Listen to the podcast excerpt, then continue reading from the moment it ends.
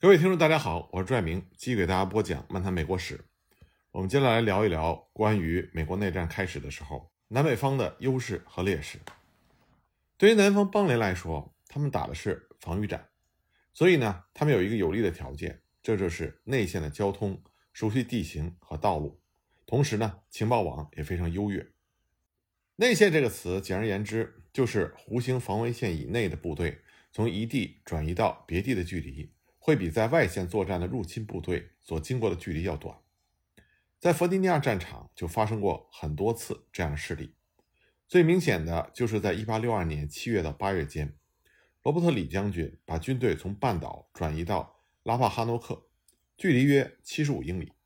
而驻守波托马克的联邦军队要走三倍这么远的距离，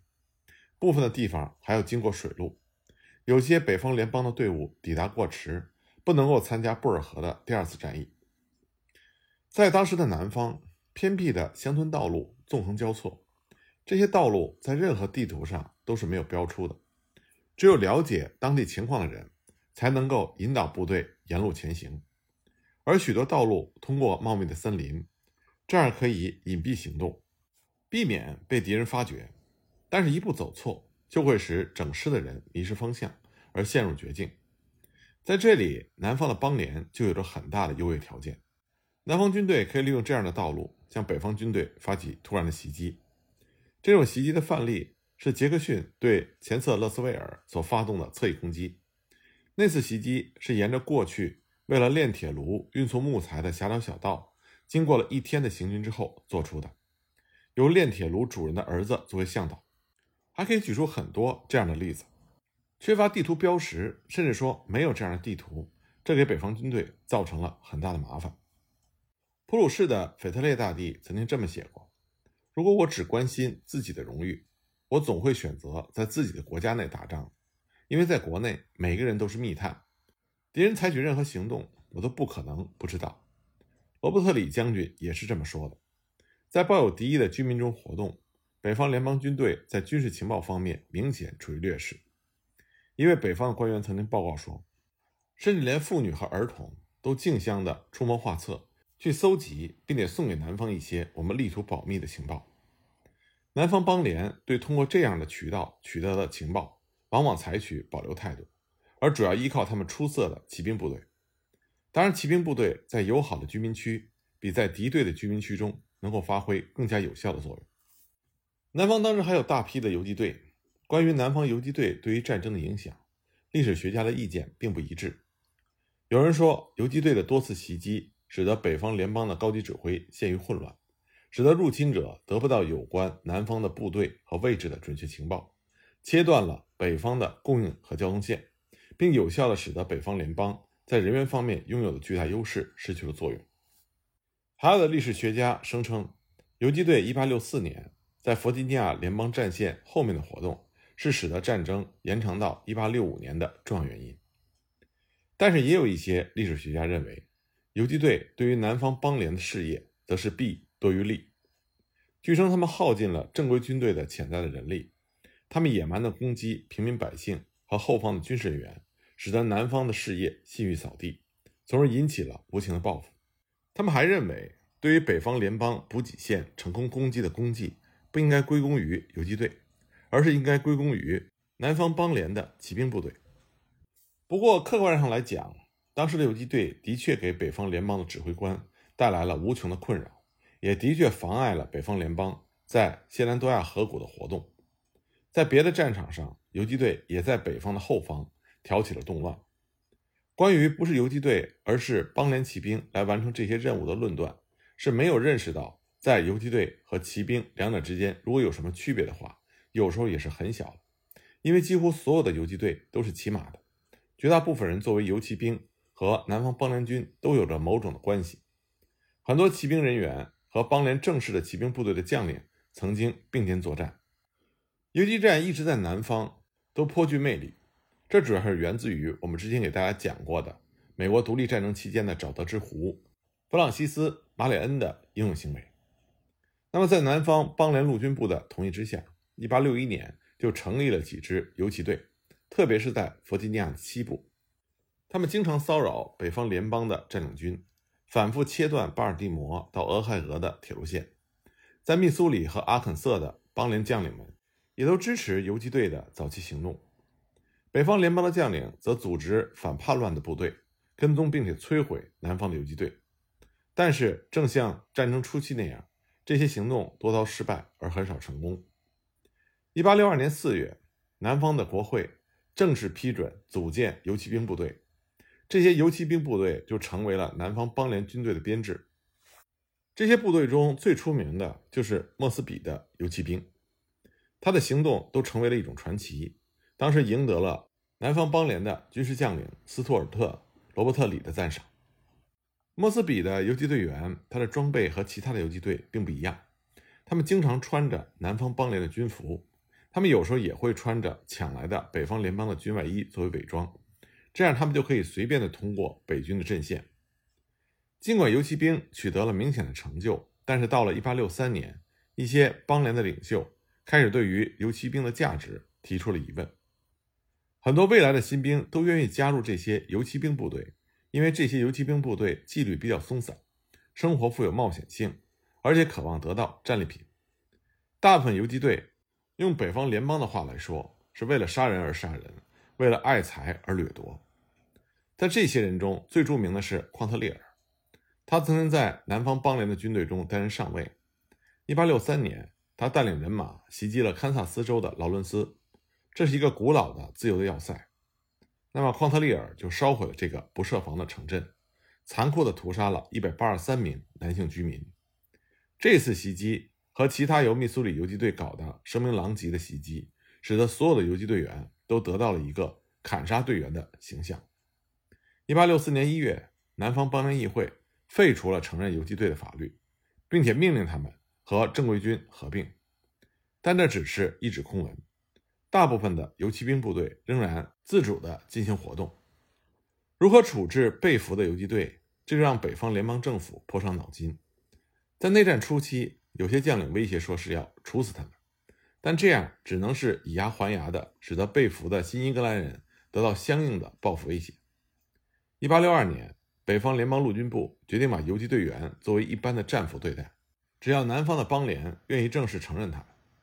但是由于游击队的暴力升级，而许多游击队员不穿军服，或者不受南方的官方约束而行动，因此呢，北方联邦的指挥官在俘获他们的时候，有时就把他们杀死。一八六四年七月，北方的议会批准了这种做法。当菲利普·谢里登在一八六四年八月。在西兰多厄河谷统帅北方联邦军队的时候，格兰特将军就告诉他说：“莫斯比的人已经抓获，不用审判，就地绞死。”谢里登的一个名字叫做乔治·卡斯特的骑兵指挥官就处决了六个游骑兵。因此呢，莫斯比也让六个被俘的卡斯特的骑兵在他的行刑队面前抽签处死。作为邦联游击队活动的游击队员可能不超过一万人。似乎有理由这么说，他们对于北方联邦战斗力的损害，比前线同等数量的军队的危害要大一些。他们在一些战役中以游击战的方式牵制了比自己多数倍的担负防卫或者是搜索破坏任务的北方的正规军。但是，不管南方游击队的军事价值怎么样，可以肯定的是，游击队的袭击和北方联邦部队的报复，加剧了他们之间的敌意和暴力行为。这就促使这场内战变成了一场全面的战争，一场不只是军队的，同时也是人民参与的战争。按照南方的想法，一个南方人可以对付多个北方人，最少也有三个。在内战的初期，南方邦联的普通骑兵或者步兵，也许是要比北方的士兵强一些。南方大多数孩子把骑马和狩猎作为成长过程中的必要部分，大部分南方的士兵不用教也会射击。而很多北方人则是需要学习射击，军事价值观念对于南方文化来说，要比北方文化更加的重要。不那么现代化的南方社会表明了在内战前半期的军事优势，但是战争中人和马匹的传统军事素质逐渐就让位于工业和战车的现代化优势。南方邦联在内战初期享有骑兵部队的最大优势。南方没有好的道路，所以南方人不得不从小就骑马，而大多数北方人都是骑着马拉车来旅行的。训练一个骑兵比训练一个步兵或者炮兵要需要更长的时间。在美国内战开始的时候，正规军的骑兵军官大多数都是南方人，在领导方法、骑马技术和同等重要的马匹饲养工作中，南方邦联的骑兵一开始就得心应手。就连北方的著名将军谢尔曼都不得不称赞南方的这些骑兵。他说：“对于南方人来说，现在、过去和将来毫不在乎，他们只要有良好的马匹、丰足的草料和开阔的土地，就会心满意足。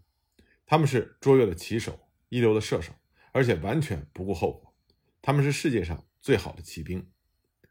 在战争的头两年，南方邦联的骑兵围绕着北方的骑兵兜圈子。即使在后来的战争现代化中，骑兵很快就被淘汰，但在美国内战期间。骑兵仍然起着极其重要的作用，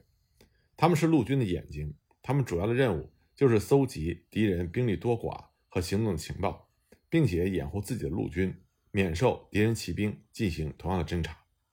这样的侦察作用在南方森林地带变得特别的重要，而南方骑兵在内战的头两年让北方人甘拜下风。骑兵的另外一个任务就是在前方或者行军队伍。或者是作战队伍的两翼进行巡逻，以防突然袭击和侦察敌方侧翼的活动。在战争初期，南方骑兵这项工作也做得很好，而铁路的重要地位也提高了骑兵作为一支深入敌后的袭击部队所起的作用。在南北战争中，马刀这个作为骑兵的传统武器已经落伍了，有些骑兵甚至不愿意佩戴马刀。骑兵的主要武器是后膛装弹的卡宾枪。因为南方卡宾枪短缺，所以很多南方骑兵都携带的是散弹枪，大部分骑兵还带有左轮枪。骑兵部队在某些战斗中实际上是徒步的，他们主要是利用马匹作为向战场快速运输的工具。到了1863年后期，一些北方联邦骑兵队配备了七响卡宾枪，这就大大提高了他们的火力，甚至使他们在马下战斗中让同等数量的步兵无法匹敌。火力的加强，再加上马术、领导方法和经验的改进，终于使得北方的联邦骑兵在1863年达到了和南方邦联骑兵同样的水平，并且在战争的最后一年，让北方在骑兵上赢得了优势。如果说在南北战争初期，南方在骑兵上占有优势，那么在南北战争初期，北方则是在炮兵上占有优势。这是因为炮兵的优势直接反映了北方的技术优势。关于制造大炮、炮弹、火药和引线的工业实力，当然是北方强于南方。在南北战争爆发之前，美国军队中的炮兵军官大部分都是北方人。在北方，很多人具有数学才能，并且受过数学方面的培训，这对于射程和仰角的计算是非常重要的。在战争的头两年，南方所俘获的大炮要比他自己制造或者进口的大炮还要多。这些战利品。不仅包括在退出联邦时从要塞和诺福克海军造船厂夺来的重炮，也有在战场上缴获的野炮。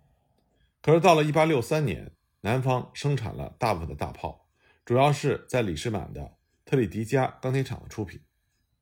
南方邦联方面制造了将近三千门榴弹炮，并且在乔治亚州的奥古斯塔白手起家建起了世界上最大的火药厂。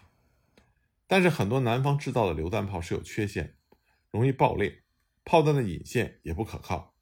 使得大部分炮弹过早或者过迟的爆炸，或者根本不爆炸。美国内战时期的榴弹炮有两种基本类型：滑膛的和有来福线。有来福线的大炮是新式。1859年法奥战争中就用过一些有来福线的大炮，但是到了美国内战的时候，才是这种大炮得到了首次广泛的应用。